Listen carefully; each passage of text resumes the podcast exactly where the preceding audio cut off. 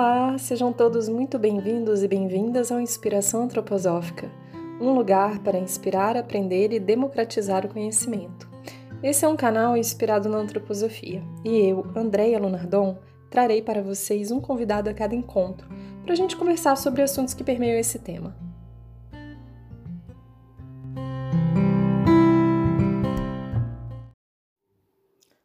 A convidada de hoje é Érica Moscatelli. Ela é uma mulher entusiasmada pela vida que vive em busca do equilíbrio em meio ao caos que é viver. Formada em comunicação pela PUC Campinas, pós-graduada pela FGV e pelo Instituto Europeu de Design em Milão. Trabalhou por 16 anos em grandes empresas liderando equipes e morou em muitas cidades diferentes. Em meio a uma grande crise, conheceu a antroposofia e sua alma se sentiu em casa. Desde então, não parou mais de estudar e se aprofundar. Atualmente está em formação em aconselhamento biográfico pela ILEB São Paulo.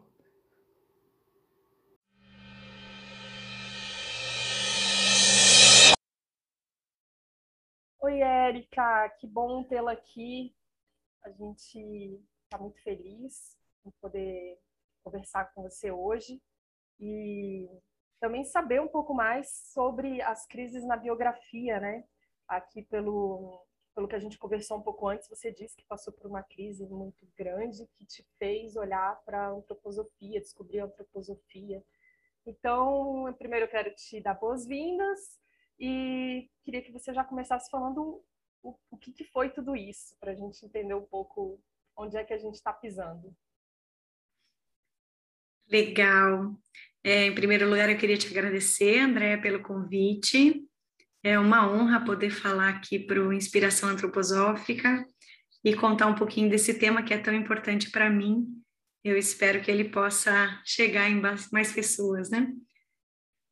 Eu, eu conto que, que eu conheci a antroposofia na saída de uma grande crise é, pessoal. Então, eu estava vivendo, eu trabalhava no mundo corporativo, já há muitos anos, aquilo já não fazia mais sentido para mim. Eu estava numa crise no meu relacionamento com meu marido, é, muitas questões de saúde dos meus filhos, ou seja, um, um bolo de crises. E numa das fases mais difíceis, assim, aquela que quando a gente olha e fala assim, pronto, cheguei no fundo do poço, embaixo não tem mais para onde ir, o segredo é só subir. Quando eu cheguei nessa fase, é, um amigo nosso, muito querido, é, que hoje também está bastante envolvido com a antroposofia e a pedagogia Waldorf lá em Budas Artes, ele apresenta a antroposofia para o meu marido e fala: Olha, eu estou indo na sociedade antroposófica, vou fazer um curso ali e já volto. A gente era vizinho em Alphaville. E o meu marido falou: Deixa eu ir, eu vou com você. E ele disse assim: Ué, como é que você vai? Você não sabe nem do que é? Ele fala: Não importa o que é eu vou porque eu preciso ouvir alguma coisa. E a partir dali a gente conheceu a antroposofia.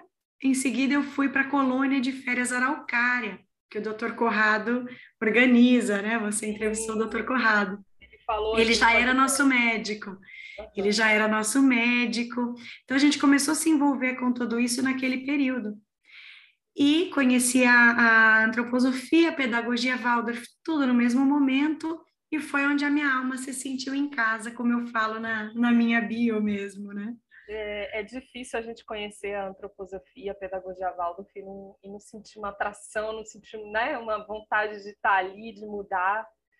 E aí, sempre pensando assim nessa na, na evolução, né? Porque a gente está aqui para evoluir. É, essa, as crises nos ajudam né, nessa evolução quais seriam essas crises? Porque o, o, tema da live de hoje é crises na biografia. O que seriam essas crises? Quais seriam essas crises? Quando que elas começam? Sim. É, quando a gente olha para o nosso panorama biográfico e a gente olha para as curvas de desenvolvimento que a gente faz, então tem a curva biológica e a curva da nossa individualidade, os momentos que elas se cruzam e as, os, o caminho que elas fazem para a gente que a gente faz do nosso nascimento até a nossa morte, a gente percebe que tem alguns marcos significativos que cada pessoa vai viver individualmente, porém algumas imagens, algumas leis regem essas, esses marcos de uma maneira mais é, abrangente. Então, eu posso dizer assim que essas crises são como se são como os degraus que a gente precisa às vezes subir para chegar em algum lugar, um portal que se abre para que eu possa enxergar uma nova realidade. E essas coisas a gente brinca assim que é, Marcalmo nunca fez um bom marinheiro, né? Então, para fazer as mudanças que a gente precisa fazer e ir ao encontro das das tarefas, das pessoas que a gente precisa encontrar, a gente precisa passar por essas crises. E nem sempre esses momentos são momentos muito agradáveis, né? Mas eles são necessários, eles são como portais de autodesenvolvimento. Então, a gente pode falar aqui das gerais na nossa biografia, que a gente fala em torno dos nove, que chama Rubicão. A gente fala de uma dos 18 anos e meio, que é o primeiro nó lunar. A gente fala da crise de identidade aos 21 anos, a crise é, dos talentos aos 28, a, os anos crísticos, né, que tem a meia-noite terrestre ali bem no meio desse período de 31 a 33, o segundo nó lunar, né, que também é um, uma, uma crise de vocação que a gente vive. Daí a gente vai para 42 anos, passa pela crise de autenticidade ou a crise existencial e assim vai. Né? Sim. E aí, assim, eu, eu queria me ater hoje mais às crises da primeira infância, da, quer dizer, dos, dos três primeiros setênios. Você pode falar um pouco mais sobre elas? Como, como que é? Podemos. A primeira é com três anos, né, que você falou. É, com três anos, não, não chega a ser, um, a gente não chama ela de crise, né, mas é um momento é, que a criança, ela tem esse primeiro lampejo é, da sua individualidade, né? Por volta dessa idade é quando a criança se dá conta de ser um eu. Então a criança para de se referir a si mesmo como terceira pessoa e passa a se referir como eu quero água, né? E não Érica quer água, como a criança pequena fala. E por volta desse período, por já ter essa essa essa primeira vivência da sua individualidade, a criança tem por volta desse período, a primeira lembrança. E a primeira lembrança é algo muito representativo para a nossa biografia, porque ela está condensada ali naquele, naquela primeira lembrança, muitas vezes um vislumbre do que a gente vai viver na nossa biografia. Por que, que eu retenho esse tipo de lembrança e não outro? O que é que me fez reter aquela primeira lembrança? Então, aos três anos, tem essa imagem da criança que tem uma primeira ideia do que é ser um indivíduo aqui, né? Vamos dizer assim. E depois ela consegue lembrar dessa lembrança que ela teve nos três anos da primeira da primeira lembrança? É, então, o que acontece é assim: quando a gente faz um trabalho biográfico, a gente é convidado a é, buscar a nossa primeira lembrança, que pode acontecer um pouco antes disso, como pode acontecer um pouco depois disso, porque às vezes se mistura com os relatos dos nossos pais. Então, se a gente ouve muitas vezes aquela mesma história, eu posso achar que lembro aquilo e na realidade eu só ouvi aquela história e recriei ela na minha mente. Mas a primeira infância, a primeira lembrança, por exemplo, meu filho que hoje tem 10 anos. Ele traz a primeira lembrança eu chegando com a, a minha segunda filha, com um carrinho que era um fusquinha branco de metal que eu trouxe de presente. E ele lembra onde ele estava sentado, o que é que tinha na frente dele no tapete, como que eu cheguei. Ele conta. Eu nunca contei isso para ele. Então, seguramente, aquela cena marcou e vai marcar para o resto da vida. Vai, ele vai entender lá na frente o que significa o que ele sentiu com aquela lembrança, entende? E é, é, esse é um exercício que a gente faz quando adulto, mas é mais difícil de lembrar. Super, né? Eu tenho escutado bastante é, sobre a primeira lembrança atualmente e eu fico tentando buscar a minha mesma. Nossa, é muito difícil, porque é justamente isso, né? A gente não, a gente não sabe se está confundindo com algum relato ou se realmente aquela é a primeira lembrança, mas tem que deixar vir, né? Não dá para ficar forçando muito. E depois Exato. disso, depois dos três anos, já é o Rubicão? Depois disso já é o Rubicão, porque a criança passa por uma fase de transição importante aos sete anos, né? A troca dos setênios, ela não é considerada um marco de crise, mas é uma troca, é, é uma, uma fase significativa. A criança começa a perder os dentes, então essa troca nesse período de seis, sete anos acontece, também é chamada de um portal, né? Quando a criança perde a janelinha, é, a, a, antroposofia, né, através dessa antropologia na prática, ela traz esse olhar que a criança está pronta, essas forças etéricas estão disponíveis para o aprender, né? Sim. Então, essas janelinhas também são portais, essa mudança que acontece é, dessa vivência do jardim, dessa vivência desse ninho que passa para esse segundo setênio, onde ela é apresentada ao mundo pelo professor, ou onde ela começa a perceber, né, como ela começa a acontecer esse nascimento dos sentimentos no segundo setênio, é um momento também importante na vida da criança, essa troca de setênio, a gente pode considerar isso. Então, é, acontecimentos importantes nessa fase, e que a gente se lembre, para a gente olhar para a nossa própria biografia, ou para a gente um dia entregar, como a, a doutora Gudrun fez para a filha dela, né? A doutora Gudrun foi escrevendo os fatos importantes da biografia da própria, dos próprios filhos e entregou de presente, né? Então, se a gente quer é, esse, um fato sem julgamento, né? Apenas a descrição do fato, entregar isso para a criança, tenho, por exemplo, a minha filha que aos sete anos quebra o braço e se mobiliza. Então, para ela isso vai ter, vai ser um marco significativo. Então é interessante a gente olhar também. E aí depois dos, dos nove, que é do Rubicão, vem 18? Daí é o nove. Daí a gente chegou no nove agora. Então a gente estava falando do sete, da troca de setênio, e agora a gente entra nos nove anos. Esse é um, esse é um marco bem importante, porque muita, muito, muitas, muitos cursos falam do Rubicão, né? E o Rubicão é esse rio é no norte da Itália, no qual César ultrapassava com suas tropas. Então, num desses avanços para ele dominar algum território, ele entendia que se ele passasse através desse rio, ele não tinha mais volta, era vencer ou morrer na, nas batalhas.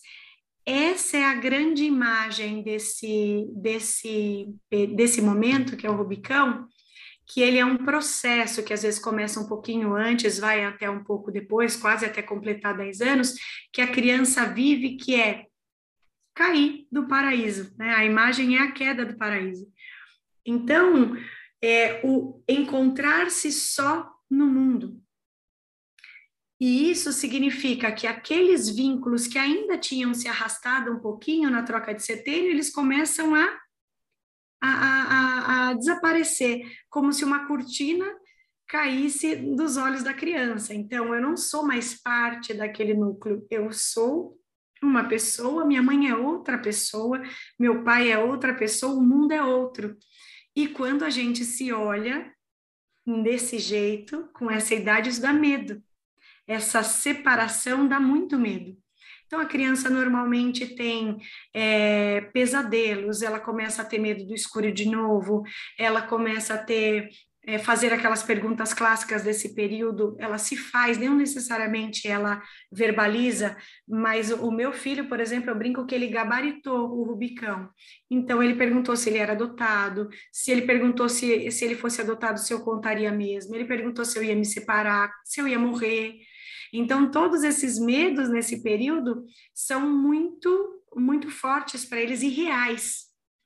Então, lidar com essa fase, acolher esse período da criança é muito importante, porque ela está se preparando para ser esse cidadão. Porque com 10 anos, é, a imagem que a gente pode fazer é: eu tenho uma estrada inteira, estou no primeiro ano do meu destino. Né?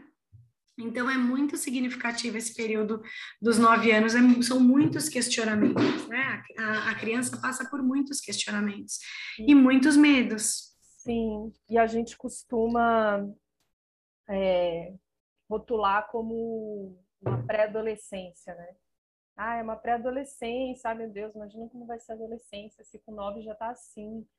E, e eu sinto que muitas vezes, a maioria das vezes, isso, é, isso não é compreendido, até porque essa informação não chega a tantas pessoas assim, né? Um, dos nossos objetivos aqui no, no, nesse podcast é, é levar essas informações para o maior número de pessoas. Então, a, a gente acaba passando por isso de uma maneira muito muito louca, assim, né? Atropelando e, e, muitas vezes não respeitando esse, essa crise, assim, que é, é o Rubicão é uma crise forte, né? Como, como que a gente faz, Érica, para entender, para acolher, para também é, colocar limite, né? Porque eu, particularmente, fico com bastante receio dessa linha tênue entre acolher e limite, né? Porque, imagina, de repente a gente está passando, acolhe demais e, e deixa o limite de lado, né? Como que funciona isso? É, eu acho que a gente, ah, nos dias de hoje, né, esses tempos modernos, a gente conclui tudo a gente não observa, né?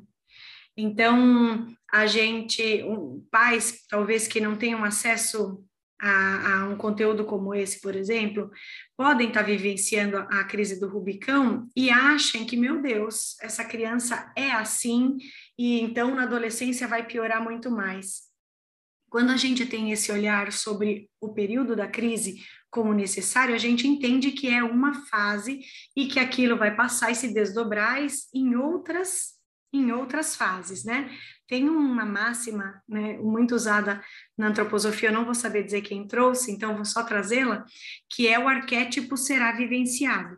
Então, muitas vezes a gente fica fugindo da, do arquétipo de vivenciar aquela crise naquele período, mas em algum momento a gente vai vivenciar seja o arquétipo do setênio como um todo ou da própria crise.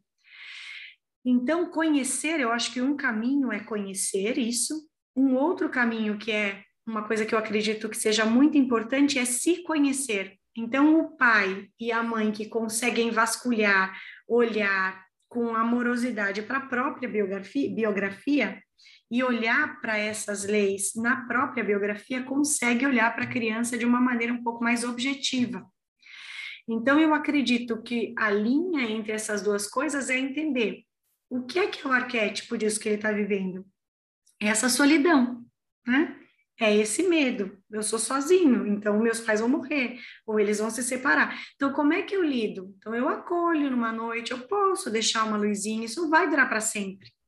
Eu, entendeu? Essa é esse esse olhar para acolher isso. Isso não significa que eu vá acolher outras coisas dele naquele mesmo período que a daí tem a ver com a, com a idade que eu preciso educar como um educador.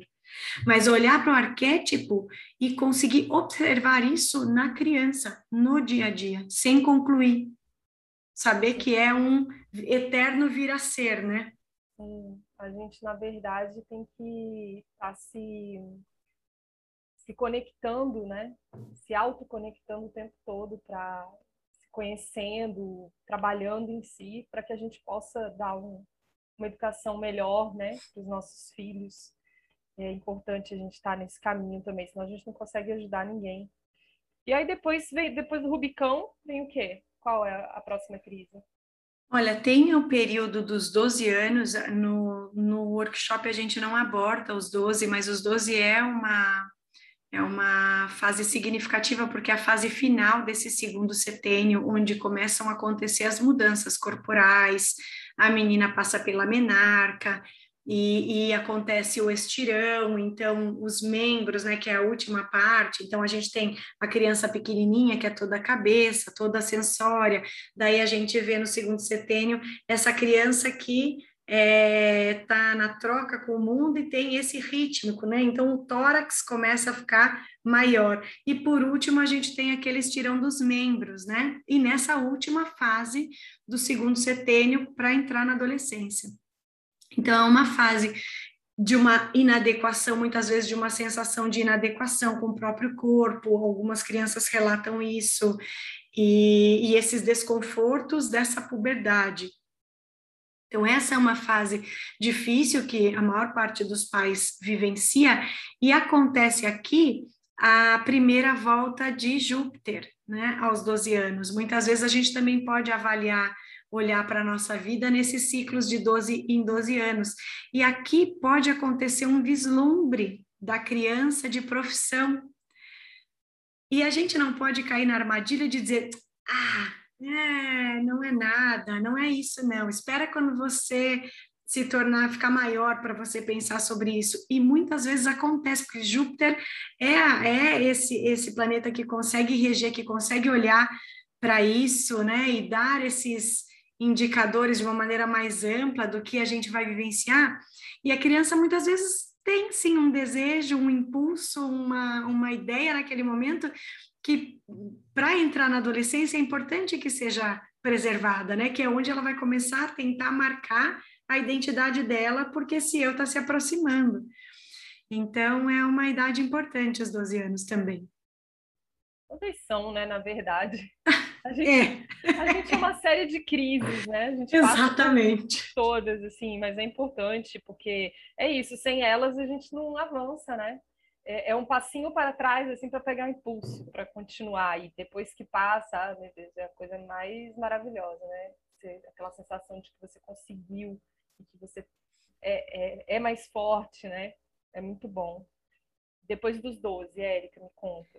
Aí a gente tem a dos 18 anos e meio, né? Então, até os 21, a gente está falando. E meio? 18 e meio é o primeiro nó lunar que a gente chama. É a primeira vez desde o seu nascimento que Sol e Lua se alinham com a Terra da mesma forma como eles estavam no dia do seu nascimento. Então, é um fato astronômico mesmo. E sempre então, acontece com 18 Ele sempre acontece de 18 anos e meio em 18 anos e meio. Então, aos 37 vai acontecer de novo e assim sucessivamente. Entendi. E o que que esse fato é, conta para nós? Então, nos estudos da biografia, a gente entende que são momentos importantes de realinhamento do próprio destino. Então, aos 18 anos e meio, acontece como que algo de fora vem, dá uma mexidinha com você para que você se realinhe com o seu destino. Então, cada pessoa vai ter um acontecimento completamente diferente, mas que, olhando retrospectivamente depois, vai perceber que, nossa, se não tivesse acontecido aquele acidente, eu não teria feito tal coisa e não teria conhecido tal pessoa e depois eu estudei tal coisa, não sei. Depois a trama do karma vai, vai se revelando individualmente para cada um. Mas normalmente é um acontecimento que faz uma. Te, te realinha. E esse a gente chama que é, junto com os 21 anos, é um período onde a gente começa a avaliar a mochilinha que a gente ganhou da nossa família. Porque até os 21 anos, a gente está vivendo sobre um período que a gente chama de determinação kármica, ou seja, eu nasci naquela família, naquele país, naquela cidade, eu falo aquela língua, eu tenho aqueles primos, eu fui para aquela escola, eu não decidi sobre a minha vida, né? Aqui na Terra.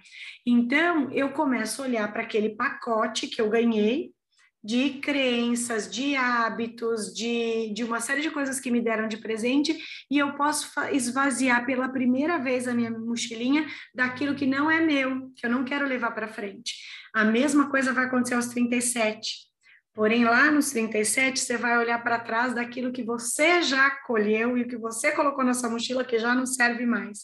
Então, a gente vai fazendo isso de tempos em tempos. E pode perdurar um pouco, né? Tipo, 37,5, mas pode ser que aconteça alguma coisa assim, uma chacoalhada por 38. Pode, pode. É 37, então pode ser que um pouquinho antes, um pouquinho depois. Eu, aos 37, por exemplo, fui demitida da empresa que eu mais amei, que eu achava que era a minha vida aquilo, porque naquele período aquilo era importante para mim.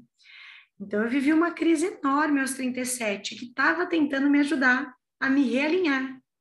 Eu, te, eu lembro de uma, de uma frase passando na minha cabeça, ah, Érica, talvez seja a hora de você fazer algo sozinha. Então, eu não ouvi aquilo e segui até a minha próxima crise, vamos dizer assim. Então, são acontecimentos que vão vindo para que eu possa me realinhar. Então, as crises podem ser tanto eu comigo mesma, anímicas, dores da minha alma, ou acontecimentos que, que uma doença, que eu tenha desenvolvido, como algo que venha de fora e me encontra para que eu possa enxergar alguma coisa no futuro, né? Sim. Aos nove anos, posso falar, voltar a falar uma coisinha dos fala, nove anos? Fala dos nove, que é importante. Aos nove anos, na escola Waldorf, a gente faz a casa, né? Para os pais que conhecem, vão, vão reconhecer que é o momento em que a, que a gente faz a casa. A criança constrói a casa junto com os pais. Para quem não, que está ouvindo, que não tem filhos na escola Waldorf, é o momento em que a professora reúne os pais, reúne as crianças e começa a contar sobre todas as moradias que existem no mundo e faz um trabalho com a criança até que ela chegue a desenhar a própria casa é, num papel, como se fosse uma, uma imagem da casa, chega numa planta baixa que a criança é, desenha e vai para a parte da construção com os pais. Nesse momento, os pais não deveriam interferir nisso, porque a criança está colocando de si nesse projeto, né? E quando a gente vai olhar, nesse momento de nove anos, é, a pedagogia Waldorf sugere que a gente olhe aquilo como uma janela para enxergar quem é essa individualidade que está chegando. Então, tem muitos cômodos, mas não tem porta. Ou tem muitas janelas, mas todas têm, têm cortina. O que, por que, que tem tanta janela, mas ela precisa estar tá encoberta? Do que, que é feito esse, essa, essa casa, o que, que é esse telhado. Então, se a gente vai para uma interpretação, a gente consegue abrir uma janelinha ali de alma e entender. Então, como é que eu faço para poder ajudar essa criança? Por exemplo, eu vou dar um exemplo meu, que fez uma casa tão grande, com tantos cômodos, mas a porta para entrar é deste tamanhinho e é única na casa inteira. Então, o que é que isso quer contar para mim? Como é que eu ajudo ele? Então, é um pouco desse olhar que a gente traz, né? Nesse caso, para a criança, para esses nove anos. Isso acontece aos 18 anos e meio. Isso vai acontecendo com a nossa vida. Aos 18 anos e meio, a gente também tem essa janelinha. Então, o que, que foi esse fato de fora que veio realinhar minha biografia? Que quando eu olho, quando eu for olhar lá na frente, eu falo, nossa, é por isso. É por isso que aconteceu isso comigo aos 18 anos, e meio, senão eu não, não teria essa profissão. E assim vai, né? São esses esses marcos necessários para a gente fazer o caminho de desenvolvimento que a gente veio fazer. Sim, e a gente acaba passando boa parte do, do tempo tentando fugir das crises, né? Quando, na verdade, é porque falta compreensão, né? Falta, falta a gente ter mais acesso a esse tipo de conteúdo que a gente está falando aqui e compreender as fases, compreender o que acontece com a gente, para que a gente possa também se auto-acolher, né? E, e, acolher os que estão à nossa volta. É muito importante. O conhecimento é muito importante mesmo. Exatamente.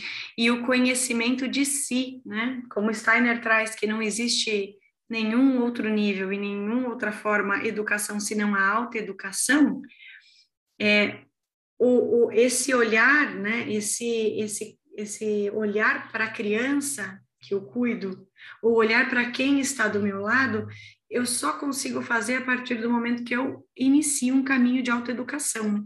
que eu inicio um caminho é, de conhecer minha própria história e, de, e me aproprio dela.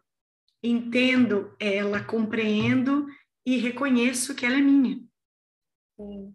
Então, nas crises, eu acho que o que acontece com a gente, a gente fica procurando os culpados, né? A gente fica procurando as causas todas e dificilmente a gente toma a nossa parte de responsabilidade pelos momentos que a gente está vivendo.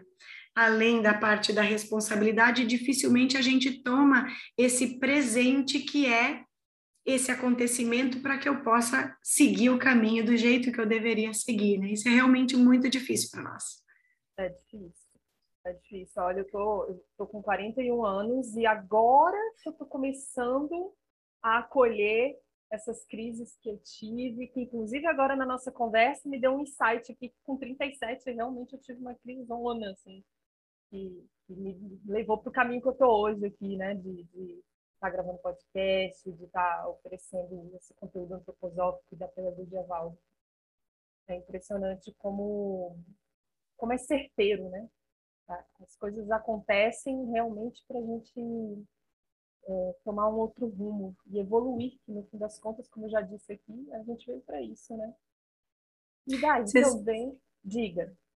Não, eu ia dizer que esse olhar para as crises e para os marcos biográficos, para toda para todo o trabalho biográfico, ele também serve para eu não me sentir tão sozinha, porque parece que as crises acontecem só comigo. E quando eu olho é, esse panorama maior e eu percebo que, olha, eu tive isso aos 37, você teve outra coisa, mas também algo importante aos 37, isso me conecta a você. Então aí entra essa magia do trabalho biográfico, onde eu consigo olhar para o outro, me perceber através do outro, né? Com esse olhar amplo de que não acontece igual com todo mundo, absolutamente. Somos bem diferentes, somos únicos. Porém, em alguns períodos eu sou convidada a olhar a vida de um outro jeito. É, é a, o olhar para as crises ele antigamente, né, nas outras épocas culturais, a gente precisou de rituais externos, né? De quantos rituais a gente, a história nos conta que existiam. Então, um ritual de iniciação para aquele iniciado era a, aquelas provas ou eram aquelas aqueles aquelas vivências físicas. Nos tempos de hoje, nessa era que nós vivemos, a gente não precisa mais de rituais externos a nossa biografia é o processo de iniciação. Então, eu sou um templo e a própria biografia é o meu processo de iniciação. Então, cada é, fase dessas é uma oportunidade que eu tenho, uma prova mesmo, uma oportunidade que eu tenho de fazer esse caminho que eu preciso fazer. Então, já é um ritual de iniciação simplesmente viver. Sim, totalmente. Imagina, viver é uma super experiência, né? E eu acho que a gente eh, antigamente fazia esses rituais justamente é, por não ter esse conhecimento, né? essa consciência, na verdade. Ela não mas, tinha chego ainda, né? Exato, mas você vê que o, o, a parte intuitiva é tão grande que se achava uma forma de se conectar, né? Através dos rituais, que é muito interessante. Eu queria finalizar nossa conversa falando que teremos um workshop com você aqui no Inspiração Antroposófica, falando sobre as crises do desenvolvimento. Quer falar um pouquinho sobre ele? Quero sim. Então, é um workshop de quatro encontros. No primeiro encontro, a gente vai, vai entender um pouco esse panorama todo que a gente falou aqui com mais detalhes, olhando desde o início, da biografia até o final, falando de todos esses marcos com mais detalhes. E nos outros encontros a gente vai pincelar as crises, né, esses períodos de crise, nos, nos, no segundo e no terceiro encontro, com uma, uma, um período, né, um espacinho de reflexão individual, onde a gente vai pesquisar na própria biografia esses momentos, fazer um trabalho artístico em carvão e vai fazer essa troca, que é onde acontece, eu falo, onde acontece essa magia é na troca, quando eu ouço a biografia do outro e conto da minha. Então, a gente faz isso no segundo e no terceiro encontro. E no quarto é, encontro, a gente daí não trabalha mais em carvão, a gente faz uma, uma reflexão, uma imaginação de futuro, como se fosse uma transição dessas cenas que muito provavelmente têm conexão entre si, eu faço essa cena de transição, essa cena de futuro já em cores, e também faço essa partilha, que é muito rica, onde eu consigo enxergar esse gesto futuro, onde eu consigo enxergar esse para onde para onde essa minha biografia está me levando, o que é que eu posso fazer de diferente, como é que eu posso direcionar para o caminho que eu quero. Então é um processo muito bonito vai acontecer em outubro, nos dias, isso eu não lembro. Você está no mudo. Opa, voltei. Estou falando no mudo aqui, daí fica difícil, né? vai acontecer em outubro, nos dias 4, 11, é, 18 e 25 do 10, é, das 19h30 às 21h30. Então, a gente em breve vai estar divulgando aí no site do Líder de Si, que é a nossa, nossa parceria. E espero que vocês estejam com a gente, porque vai ser muito legal, é né? muito, muito rico, né? Todo, todo esse envolvimento com a gente mesmo.